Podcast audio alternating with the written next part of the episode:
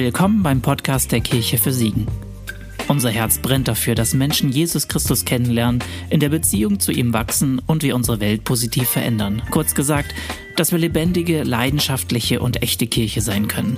Wir freuen uns, wenn du mal vorbeikommst, entweder sonntags zum Gottesdienst oder in eine unserer vielen Connect-Gruppen. Mehr dazu erfährst du unter kirchefürsiegen.de.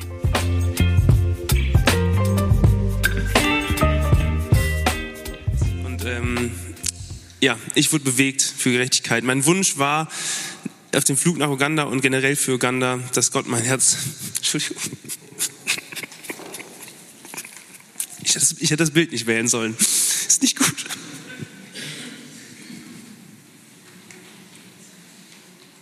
Also mein Wunsch war, dass Gott mein Herz bricht und für die Dinge, die, für die er lebt, für die er liebt, äh, die er liebt, die ihm wichtig sind. Und das ist, ähm, wie man auch beim Bild schon erkennen kann, durchaus passiert in der Zeit. Und wir, das ging alles los am Samstag. Wir sind freitags angekommen und sind morgens, wie ihr gesehen habt, ins Slum gefahren, nach Katwe. Und ähm, in diesem Slum, das ist uns erstmal aufgefallen, Uganda war ganz anders. Ne? Braune Böden, überall Werbung auf den Häusern, weil irgendwie dadurch die Fassaden gesponsert werden oder sowas, wenn man durch Coca-Cola seine Fassade streichen lässt. Ähm, und dann fuhren wir weiter und am Anfang dachte ich noch, oh, Uganda ist ja gar nicht so arm. LED-Ampeln und eigentlich gute Infrastruktur. Und auf einmal, zack, fuhr die Straße schlechter und du warst mitten im Slum. Und ich will einfach eine Anekdote erzählen, die ich glaube ich auch noch nicht bisher geteilt habe. Ich fand es sehr bewegend. Wir saßen in diesem Bus und wir hatten morgens hatten wir ein Briefing im Hotel gehabt. Wie verhält man sich? Wie sagt man Hallo? Ähm, was darf man alles nicht machen? Man sollte nicht das machen. Man sollte nicht das machen. Man sollte nicht das machen. Das sind alles politische Parteien zum Beispiel. Und genauso sollten wir im Bus nicht die Fenster runter machen und bloß nicht unseren Arm oder so raushängen, weil dann werden wir beklaut und rausgezerrt aus dem Bus. Also Sachen. Und wir fuhren in dieses Lamm rein, wo extreme Armut herrscht. Und äh, ECB, der ja auch da sitzt, der hatte sein Fenster offen und der wurde er, ermahnt, äh, dass er das Fenster bitte schließen soll. Und dann sagte er, no, it's good. Nein, ist gut. Das sind meine Freunde. Ich liebe die. Und deswegen hat er das Fenster offen gelassen. Und das war dieser erste Moment, wo ich dachte, krass, wir werden mit extremer Armut konfrontiert und was wir, was wir wollen, ist nicht mit Angst zu begegnen, sondern wir wollen die Leute sehen. Wir wollen denen mit Liebe begegnen. Ähm, und dann wurden wir da reingeführt, wie gesagt, von so einer Blechbläser-Band. Das ist normal scheinbar in Uganda oder zumindest war es für uns so. Wir wurden jedes Mal wie der König empfangen. Ähm, ah, ich muss weiterklicken. Danke, Coffee, für die Erinnerung.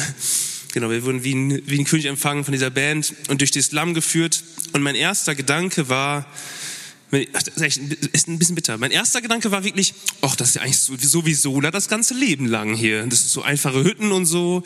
Und dann habe ich schnell aus meinem Kopf gelöscht und dann fiel mir auf, krass, hier gehöre ich so gar nicht hin. Das war so, man war so richtig fremd am Platz. Als weißer Europäer da reinzukommen, die Leute haben einen angeguckt, so wirklich nach dem Motto, Alter, was macht ihr hier? So. Und wir wurden da durchgeführt, überall lag Müll, wurde Müll verbrannt, Hühner am rumlaufen, die Kloake am runterlaufen, den, den Weg, der Weg ist halt original einfach richtiger Dreck. Ähm, in so eine Kirche hinein. Und das Krasse war, vielleicht sehen wir es auf dem nächsten Bild schon. Hallo? Gerade eben hat es noch funktioniert. Koffi, kannst du meine nächste Folie machen? Ah, das ist äh, zu große Bilder.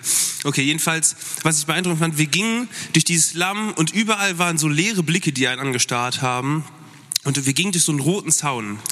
Und in dem Moment, wo du durch den roten Zaun gingst, betratst du plötzlich wie einen anderen Ort. Auf einmal war da Gelächter. Da, ist so ein, da sind so Gebäude zu sehen, ganz links an der Seite, das ist die Kirche. Und davor ist so ein roter Zaun. Ähm, der sieht, sieht man nur ganz klein. Und du gingst da durch und plötzlich war da Freude. Plötzlich war da an einem Ort, wo eigentlich komplett Dunkelheit ist, Licht. Das hat der Pastor dann erzählt in der Kirche, dass an diesem Ort, wo jetzt diese Kirche steht, dass da früher so ein bisschen dieser Ort war, wo so das Böse war. Da haben sich die ähm, Gauner getroffen, um ihre Raubzüge zu planen und danach zu verteilen. Da wurde Kindern beigebracht, wie sie ähm, Taschendiebstahl machen. Und an diesen Ort, da haben sie diese Kirche gebaut. Ähm, und auf einmal wurde dieser Ort, wo vorher Dunkelheit geherrscht hat, zum Ort, wo Licht war. Und da war Licht. Da wurde getanzt und gesungen. Da wurde immer wieder wiederholt, God is good all the time, all the time. God is good. That's his nature. Wow. Das wird immer wieder wiederholt. Nicht ganz so weit, Coffee. Ähm, ja. Ähm, jetzt muss ich mal gucken. Wir waren in diesem Slum, waren wir bei einer Familie von Ibrahim. Ibrahim war 18 Jahre alt geworden und 46 Prozent der Bevölkerung in Uganda sind unter 16 Jahre, also eine extrem arme Bevölkerung. Und deswegen wird aus der extremen Armut, die da schon herrscht, wahrscheinlich noch mehr Armut in den nächsten Jahren, weil es nicht genug Arbeit gibt für diese unter 16-Jährigen. Und Ibrahim ist in der Lage, dass er immerhin zur Schule gegangen ist durch Compassion und dass er eine ähm, Ausbildung jetzt zum Kfz-Mechaniker, wer es in Deutschland machen darf. Und trotzdem wird er keine Garantie haben zu arbeiten. Und wir haben ihn und seine Familie besucht. Da müsste theoretisch davor noch ein Bild gewesen sein, wie wir bei seiner Familie waren. Ich versuche mal zu, zurückzumachen, oder hast du schon? Okay. Ähm, und es war total krass, weil das war wirklich der Moment, wo für mich klar wurde, okay, so sieht extreme Armut aus. Nicht wie diese Hütte war. Die Hütte war klein, vielleicht, keine Ahnung, neun Quadratmeter. Wir haben uns da irgendwie reingequetscht, kaum zu glauben, dass es überhaupt ging. Ohne Witz. Also da war so ein Bett in so einem Regal drin und wir lagen in dem, irgendwie in dem Bett drin und gleichzeitig standen ein paar im Flur, nur um irgendwie da reinzupassen. Aber was diese Frau erzählt hat, war so faszinierend. Die hat uns gesehen und für die waren wir die Repräsentation des Patens von Compassion.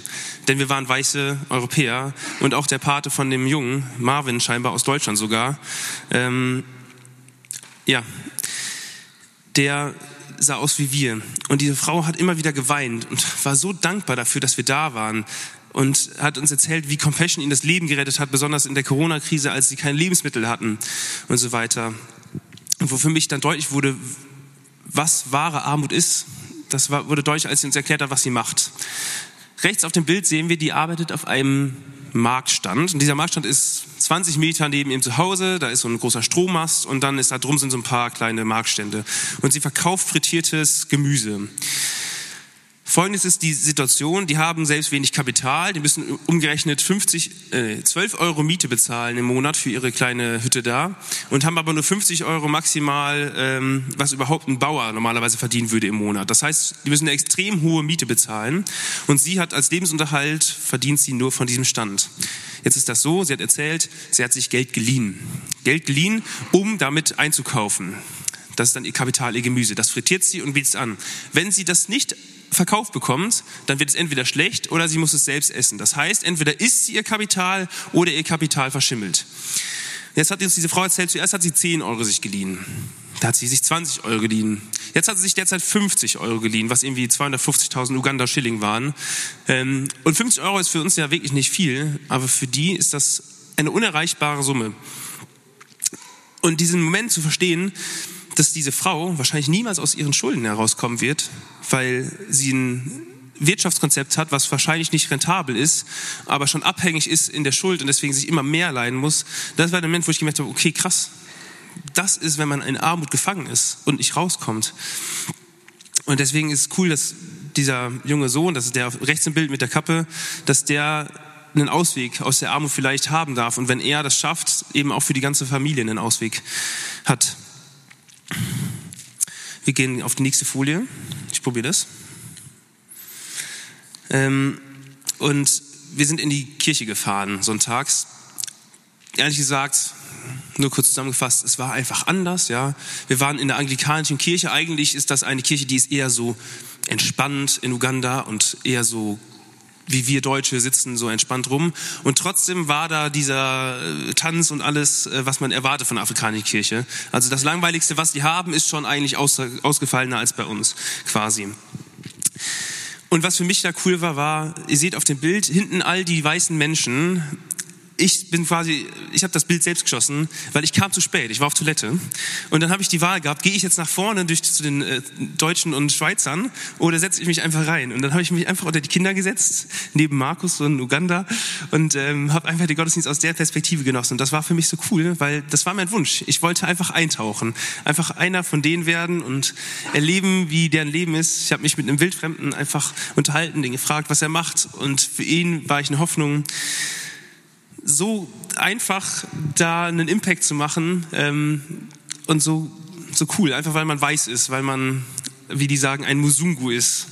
Ähm, ja.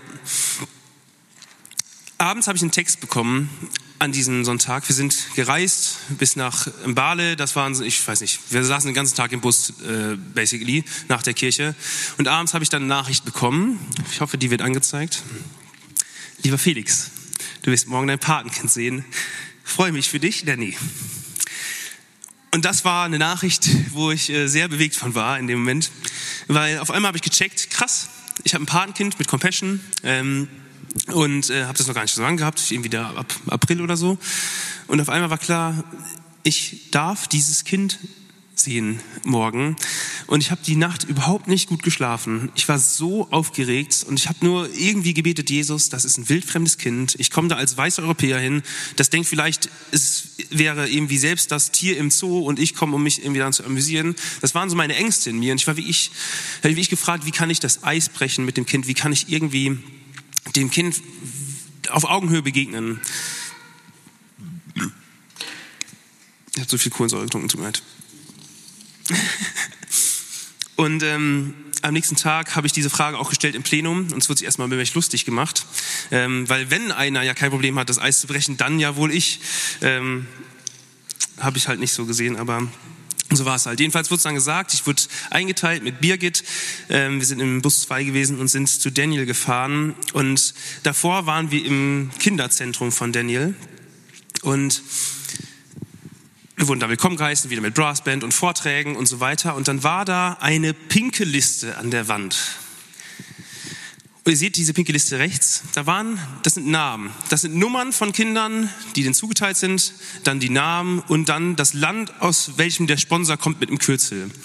Und ich stand vor dieser Liste und habe äh, Daniel gefunden. Und dahinter ein DE für Deutschland. Und das war der Moment, wo ich das erste Mal an dem Tag geweint habe, weil ich wusste, krass, ich bin auf dieser Liste drauf. Ich mache hier einen Unterschied. Irgendwo in Uganda bin ich da vermerkt, weil ich einen Unterschied machen darf bei diesem Kind. Wir sind dann zu Daniel hingefahren, die Familie hat uns begrüßt und ihr müsst euch das vorstellen, kleines Grundstück, vielleicht so boah, 20 Quadratmeter, das Grundstück. Ich wusste nicht, dass man Erde sauber machen kann, aber Erde kann man sauber machen. Das war so geputzt, ja, jedes kleine Detail war irgendwie mit dem Besen behandelt worden, komplett aufgeräumt, äh, der Wahnsinn. Und dann haben wir uns hingesetzt. Ähm, ich habe ähm, einen Brief vorgelesen, wo ich einfach Daniel gesagt habe, ähm, basically so, dass wir gleich viel wert sind, auch wenn ich in Deutschland aufgewachsen bin und er Nein, dann Koffein noch nicht. und ähm, ja, eher in Uganda sind wir gleich viel wert für Gott. Mm, und es war für mich krass, weil ich hatte wirklich davor Angst. Was, was wird der denken? Wie wird es für den sein, wenn so ein reicher Europäer kommt zu dem? Und für die war das nicht komisch, sondern die haben sich so krass gefreut. Das war für die wie, als würde Jesus höchstpersönlich vor die Tür kommen, gefühlt. Die haben den roten Teppich ausgerollt, wenn sie einen gehabt hätten. Und ich durfte so schnell diese Berührungsangst überwinden von ihm. Ich bin dann mit ihm zur Schule gelaufen. Das war schon Hand in Hand. Ähm, und ihn später auch auf meiner Schulter gehabt. Wenn es lädt, seht es gleich. Und das war einfach krass. Krass zu sehen, ich darf einen Unterschied machen. Ich gebe 30 Euro im Monat an Compassion für diesen Jungen. Und das sind für uns sechs Döner, vielleicht demnächst nur noch fünf, wenn das so weitergeht. Ähm, und für Daniel ist das ein ganzer Monat Leben, Bildung, Schule, Gesundheit, alles. Und er hat mich in sein Leben gelassen. Wir haben, ähm, ich habe ihm Geschenke gemacht, Handtücher und Spielsachen und so weiter. Und er hat mir auch ein Geschenk gemacht. Ich finde, das ist das Wertvollste, was es gibt auf der Welt. Wirklich, kein Witz. Ich, für euch ist das vielleicht so ein Stückchen Deko, aber für mich war das unfassbar. Ich hatte nicht damit gerechnet, beschenkt zu werden und auch nicht mit sowas Wunderschönem. Aber Daniel hat das in der Schule gemacht, selbst. Und ich weiß nicht, wie viele Stunden das gedauert hat, aber sehr viele wahrscheinlich. Ähm, und dass mich jemand, der so arm ist, trotzdem beschenkt, das hat mich einfach umgehauen an dem Tag. Wir sind dann danach zum Mittagessen gefahren, haben uns eigentlich schon verabschiedet. Dann gab es Misskommunikation und er ist doch wiedergekommen und wir haben noch miteinander gegessen. Kleiner Neben Fun Fact, ich fand das sehr lustig. Wir haben zusammen Mittag gegessen und es äh, gab da kohlensäurehaltige Getränke, Cola und so weiter. Und er hat eine Cola getrunken und er musste die ganze Zeit rülpsen, weil der halt nie Kohlensäure trinkt. Das war so witzig. Ich fand's krass, weil ich hatte vorher gebetet, Jesus, gib mir irgendwie Liebe für dieses Kind. Und das habe ich bekommen. Ich habe nicht viel dazu beigetragen, aber auf einmal habe ich so viel Liebe für dieses Kind gehabt. Das war für mich das größte Privileg, mit ihm unterwegs zu sein. Der hat meine Hand gehalten und so weiter. Und als wir uns am Ende getrennt haben und wieder zum Bus mussten, ich habe geheult. Ich konnte es einfach nicht glauben, wie viel Liebe ich für dieses Kind habe, was leider am anderen Ende der Welt lebt. Ähm, ja, und daran nicht viel machen kann, wie es ihm geht, außer ein bisschen was zu geben von meinem Überfluss. Ähm, wir können zur nächsten Folie gehen, zum nächsten Tag. Dann haben wir den Kids Fun Day gemacht, einen Tag, an dem es darum ging, 200 Kindern, die in einigen Kinderzentren sind, ähm, Spaß zu bereiten und einen schönen Tag zu schenken. Ähm, und was für mich dabei besonders war, war, wir hatten zwar tolles Programm und diese ganzen Kinder in dem Kinderzentrum, die waren wunderbar auch ähm, für Sorge getragen. Aber um dieses Kinderzentrum herum war ein Zaun gespannt mit Stacheldraht. Einmal komplett drumherum, als wäre das ein Gefängnis. Und nicht, weil es darum ging, die inneren Menschen zu fangen, sondern weil es darum ging, die Kinder außen fernzuhalten. Die Sache ist einfach die, es gibt natürlich nur begrenzte Ressourcen. Und das war aber so eine Kehrseite zu erleben, okay, wenn Compassion bei jeder Familie nur ein Kind nehmen kann, weil das dadurch die besten Synergieeffekte gibt. Ein Kind bekommt eine Matratze, darauf können alle Kinder schlafen. Ein Kind bekommt ein Mückennetz, alle Kinder schlafen unter dem Mückennetz, bekommen kein Malaria. Das ist ja so, der Segen geht quasi weiter in die Familie und das ist das Effektivste. Das bedeutet es aber auch, dass die Kinder, die auch in der Familie sind, nicht ins Kinderzentrum können. Das die Kinder in der Nachbarschaft, die zu reich sind quasi unter den Armen, dass die auch nicht ins Kinderzentrum kommen. Und deswegen waren locker, boah, 600 Kinder oder so, standen um dieses Kinderzentrum rum, teilweise auf Bäumen. Und ich, hab, ich war davon bewegt und bin einfach umgegangen und habe denen meine Hand gegeben, irgendwie durch den Zaun gesteckt. Manche Kinder haben das Angebot angenommen, andere nicht. Aber ich wollte das Gefühl geben, ich sehe euch. Ich sehe euch auch, wenn ihr nicht hier im Kinderzentrum seid. Ihr seid trotzdem etwas wert. Und dabei will ich die Chance nutzen, um einmal über, den, über die Art und Weise, wie Compassion arbeitet, zu sprechen. Und zwar ist es so, was für uns ein großes Learning war in Uganda, übrigens das ist der Kids Fun Day, man sieht zwei weiße Gestalten in einer Menge von Kindern, genau. Und äh, ich habe einen Jungen getroffen, Fred, genau, unten links. Ähm, und das war sehr besonders. Bei Fred habe ich verstanden, was es heißt, wenn die Blüte der Armut aufgeht. Fred war so ungefähr zwölf Jahre oder 13 Jahre alt. Und das hat mir, mir verstanden, mich verstehen lassen, warum Compassion mit Kindern arbeitet. Weil Armut ist nicht nur finanziell. Armut ist wie ein Trauma. Irgendwann wächst das in einem auf, wenn man in Armut aufwächst und irgendwann hat man das Gefühl, ich komme hier nicht raus. Und wenn das zur Identität wird, dass du arm bist, dass du nichts verdient hast, dass du geringer wert bist als die anderen, dann merkt man das in dem Gegenüber, dass er leer ist. Und der war eins, einer von diesen Jungen, wo ich gemerkt habe, krass, der hat für sich angenommen, ich bin nichts wert. Ich, wer soll ich schon sein? Und mit dem habe ich immer wieder über den Tag gesprochen. Ähm, am Ende eben auch mein Armband. Ich hatte zwei Armbänder bekommen irgendwie. Habe ich ihm Armband gegeben. Und ähm, für mich war es einfach krass zu sehen, der Junge, wahrscheinlich ist der Zug da abgefahren und der wird ab jetzt sich für in Armut gefangen halten. Armut ist aber mehr, und das haben wir verstanden in Uganda, als finanzielle Not. Es gibt kognitive Not, es gibt körperliche Not, es gibt emotionale Not und geistige Not eben auch noch. Und das kommt alles, alles zusammen. Und zwar, wenn wir uns vorstellen, in Uganda, die Menschen leben natürlich erstmal in finanzieller Not. Und die Frage war ja immer, ja, warum müsst ihr denn da hinfliegen? Es reicht doch auch das Geld zu schicken, auch das vom Flug noch. Das reicht auch. Aber ich glaube, diese Begegnung zu sehen, da kommt jemand. Sonst fliegen die Flugzeuge nur über uns hinweg. Und jetzt kommen die Flugzeuge, jetzt sind da Leute für uns hier, die mit dem Flugzeug gekommen sind. Das ist schon eine Wertschätzung. Und Compassion behandelt Armut auf vier Arten und Weisen, nämlich kognitiv. Die geben Bildung, sodass man selbstständig aus der Armut herauskommen kann, bezahlen die Schulen. Körperlich gucken die, dass die Kinder Medizin haben und so weiter. Dann emotional, die geben dann gegenüber Seelsorge und so weiter. Ähm, und helfen Kindern miteinander umzugehen, ja, nicht miteinander frustriert zu werden, sondern eine wertschätzende Art und Weise miteinander zu bekommen. Und was ich ganz krass fand, geistlich, natürlich will ich als Christ, dass die Kinder eine Hoffnung in Jesus bekommen, weil im Endeffekt gibt das Identität und das gibt die Hoffnung, selbst wenn ich nichts habe, von dem ich leben kann, ich bin trotzdem was wert in Gottes Augen. Aber wie wichtig das ist, merkt man halt, wenn man daran denkt, dass sonst da viel ähm, so Ahnenverehrung ist oder man auch wirklich so von Geistern und so ausgeht. Weil da ist wirklich dieser Gedanke, ich bin in Armut, weil einer meiner Ahnen das so wollte oder ich verflucht bin. Und es ist wirklich so eine Willkür, der die Menschen ausgesetzt sind, dass sie sagen, ich bin es nicht wert und ich werde hier niemals rauskommen. Und wenn da jemand reinkommt und sagt, nein, es gibt nur einen Gott und der liebt dich und der hat dich gemacht und der will dich eigentlich hier rausholen, der will dir sagen, wie sehr er dich liebt, du bist was wert, du bist hier nicht gefangen. Das ändert komplett die Perspektive. Da unten ist übrigens ein blaues Quadrat, das äh, sage ich doch noch was kurz zu. Ich habe das blaue Quadrat dahin gemacht, weil es auch Compassion immer wieder macht bei seinen Flyern. Der Gedanke dahinter ist, in, wenn, wenn Gott Israel die Gesetze gibt, dann gibt er auch ein Gesetz, wo er sagt, wenn die Israeliten die Felder abernten, sollen sie einen Teil davon stehen lassen für die Armen, dass die davon dann noch Ehren pflücken können und so weiter. Und genauso hat Compassion sich überlegt, wollen Sie bewusst immer sagen, wir lassen diesen eine Quadrat da stehen, um daran zu erinnern, dass wir einen Auftrag haben, dass wir nicht alles absenden, sondern dass wir einstehen wollen für die, die nichts haben.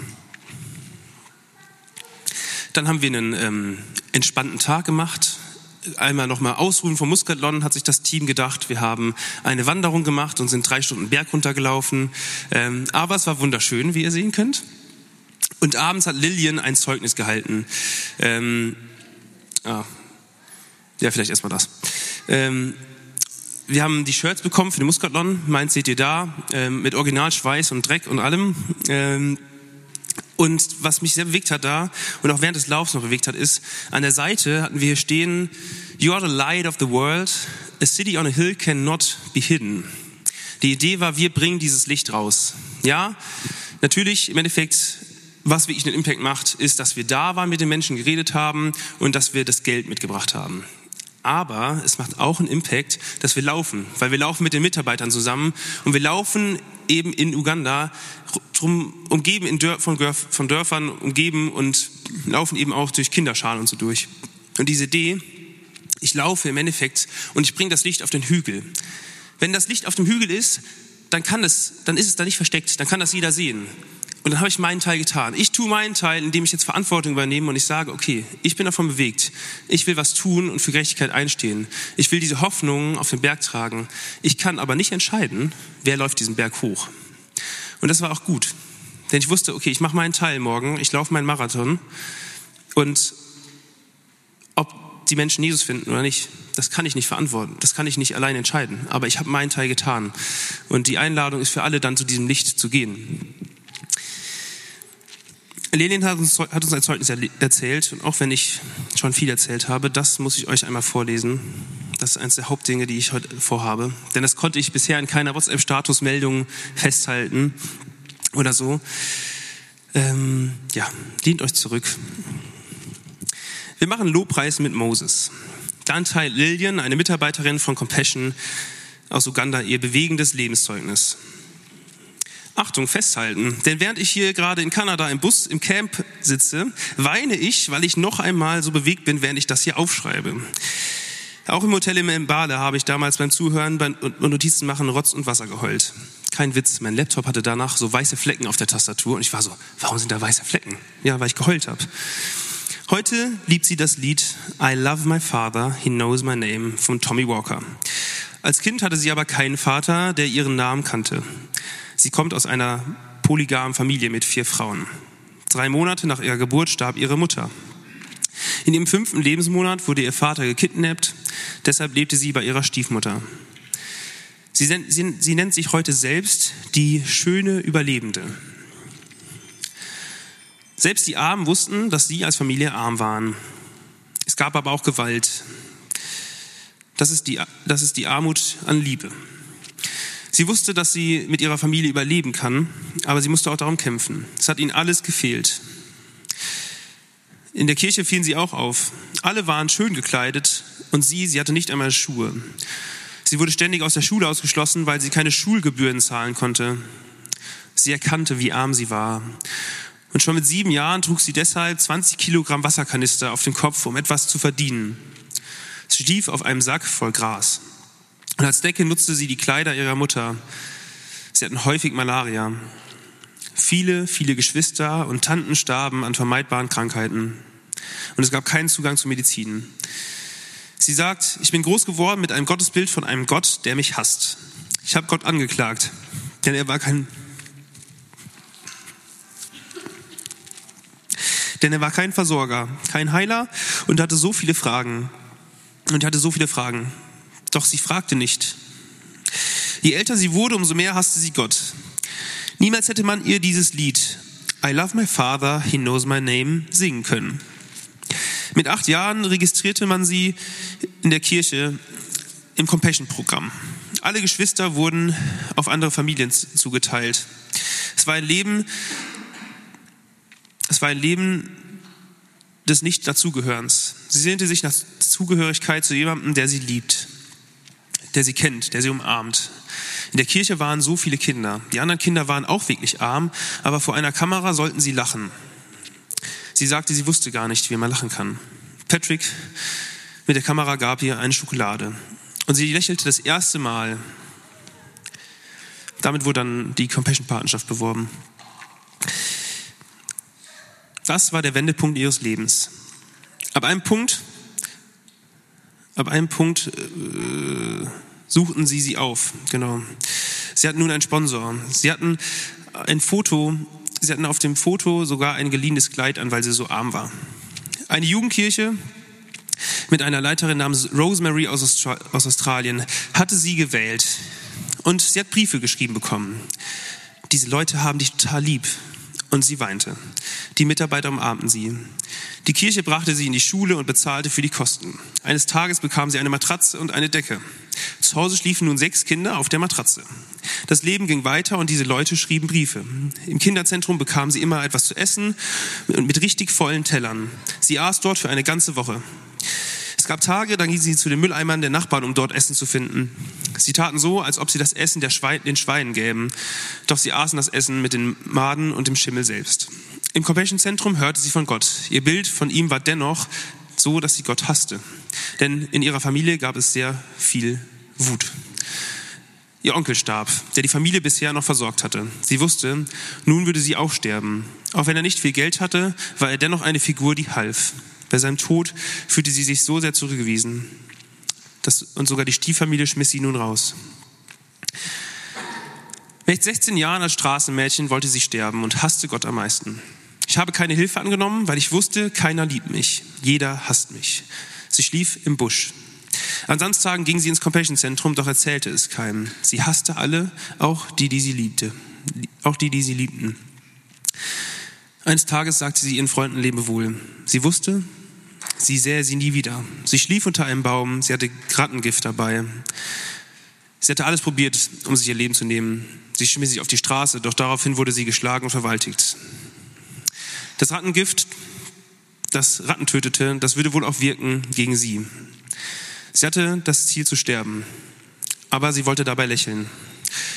Deswegen schaute sie auf die Dinge, die sie besaß. Einen großen Pullover, den Anzug, um ihre Dürrheit zu verbergen. Ihre Schulbücher und ihre Compassion-Briefe von Rosemary. unter diesem Baum wollte sie es tun. Damit sie glücklich sterben konnte, las sie die Briefe ihrer Paten. Lillian, du bist eine Inspiration für meine Kinder. All diese Bibelstellen wie Psalm 37, Vers 4. Delight yourself in the Lord and he will secure your heart berührten sie. Je mehr sie von diesen Worten las, je mehr bekam sie ihr Leben zurück. Und sie schlief ein mit den Tränen in ihren Augen.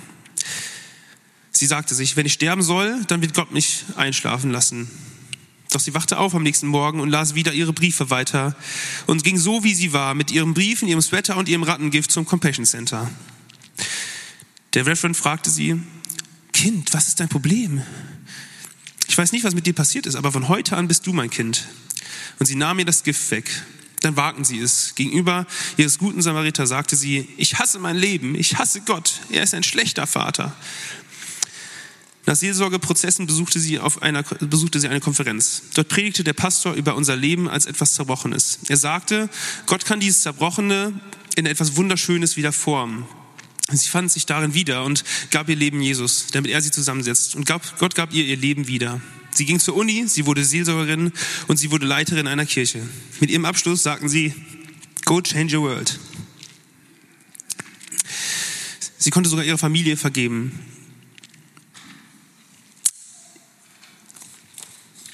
Heute ist ähm, Lillian Compassion-Mitarbeiterin in Uganda und war für uns eine große Hilfe. Sorry. Und es war ein sehr bewegendes Zeugnis. Und deswegen komme ich jetzt auch zum Schluss. Da wollte ich ein Bild von Lillian einfügen. Ups, hat nicht funktioniert. ähm, die ist nachher im Video zu sehen noch. Ich bin Muscatlon gelaufen. Und um es kurz zu fassen, hier sind noch ein paar Bilder, die kommen. Ich bin 42 Kilometer, 42 Kilometer gelaufen. Ich weiß nicht, wie das geht, um ehrlich zu sein, weil in diesem Training in Uganda hatte ich weiterhin Knieschmerzen. Ähm, ich habe nicht durchgehalten bei der Hitze eigentlich davor. Und ich weiß genau, ich saß in diesem Bus dahin und habe gedacht, wie soll das bitte gehen? Und ich bin angefangen, ich habe angefangen zu laufen. Lukas, den ihr seht, sowohl unten links auf dem Bild als auch neben mir am Rennen der hat mir dann geholfen, hat gesagt, ich soll immer auf die Pulsuhr gucken und nur 150 Schläge pro Minute laufen. Und das hat geholfen. Den ersten Halbmarathon bin ich mit ihm gelaufen, also die erste Runde. Und danach habe ich gemerkt, es geht mir gut. Obwohl ich davor beim Laufen um die Obernau ab Kilometer 16 immer Knieschmerzen hatte, hatte ich an dem Tag keine Schmerzen. Und ich bin weitergelaufen. Ich hatte alle anderen mich überholen lassen, weil ich gesagt habe, ich laufe jetzt mein Tempo, Hauptsache ich komme ins Ziel. Und auf einmal sah ich vor mir weiße Menschen laufen. Ich dachte, na nu, die waren doch alle schon längst über alle Berge. Und ich lief weiter und ich holte die ein. Und einer nach dem anderen blieb neben mir stehen und sagte, er kann nicht mehr. Und ich bin weitergelaufen. Irgendwann habe ich äh, Rosalie getroffen aus der Schweiz und bin mit ihr ein Stückchen gelaufen und irgendwann sagte die auch, Felix, lauf ruhig dein Tempo weiter, du musst nicht für mich langsam machen. Und ich war so, ich mache nicht langsam. Ich laufe dein Tempo, ist es gut. Und dann wurde sie langsamer. Und auf einmal fand ich mich dann ganz allein an der Spitze quasi am Laufen. Und ich begann zu weinen, weil ich verstand, was ich für unmöglich gehalten habe, wird gerade möglich. Ich laufe wirklich einen Marathon und ich laufe ihn schmerzfrei. Bei Kilometer 28, wo ich bisher nur hin trainiert hatte und dann abge abgebrochen hatte, dachte ich wirklich zu Jesus, Jesus, was ist das hier? Das ist ja viel zu leicht. Das ist ja wie ein Spaziergang. Hallo, das müsste doch jetzt hier irgendwie mal herausfordernd sein. Und ich bin weitergelaufen.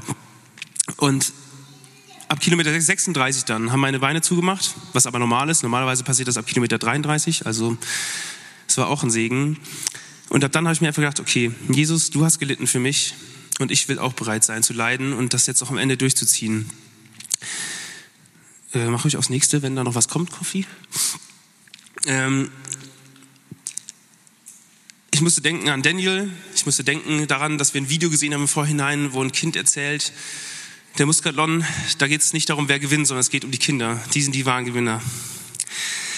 Und als ich dann den Bus gesehen habe von unserer Reisegruppe, konnte ich nicht anders, als den Urschrei rauszuhauen. Ich habe wirklich, ich habe nur gebrüllt. Ja, ja, ja, ja. Ich höre hör das gleich im Video. Ähm, weil für mich war es unmöglich, einen Marathon zu laufen. Nicht zu der Zeit, nicht mit acht Wochen Training. Ähm, und ich habe es geschafft.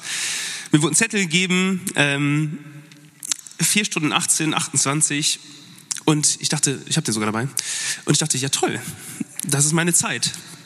Und dann irgendwann wurde mir sieben Minuten später gesagt, ja, achte doch mal auf den Zettel, da ist irgendwie eine, Nummer drauf. Ne? Das war eine Eins, denn ich war Erster geworden. Das konnte ich gar nicht glauben, dass äh, Gott das genommen hat, was ich ihm geben konnte. Meine zerbrochenen Knie scheinbar und meine, meine Asthmalunge und im Endeffekt gebraucht hat und ich sogar den Marathon laufen durfte. Ich bin ihn gelaufen mit dem Dolmetscher, den ich hatte, als ich mein Patenkind besucht habe. Das war auch verrückt. Und ähm, ja, weil ich jetzt schon ewig erzählt habe, will ich einfach nur sagen, was war mein Wunsch für euch für, die, für diesen Talk? Mein Wunsch ist, dass ihr merkt, dass egal, ob ihr glaubt, ihr habt nur ein kleines Senfkorn zu bringen, Gott kann daraus Großes machen. Und wenn du bewegt bist, etwas zu tun, gerade auch im Bereich Gerechtigkeit oder für was anderes in seinem Reich, dann reicht ihm das, was du hast, zu geben. Aber mach es. Gib ihm das, was du hast. Ich hoffe, ihr könnt sehen, dass Gott das segnet, was man gibt und dass er in Uganda mega gewirkt hat. Er wirkt durch die Compassion-Mitarbeiter, auch jetzt gerade noch. Und für mich war es eine wunderbare Zeit, wundervolle Zeit zu erleben, wie er gewirkt hat, wie er mein Herz genommen hat und gebrochen hat für das, was ihn bewegt mir Liebe geschenkt hat für ein wildfremdes Kind, die größer ist als vielleicht jede andere Liebe, die ich für Menschen habe. Ich habe einfach den so bekloppt geliebt an diesem Tag, keine Ahnung. Ja, und ich will noch für euch beten.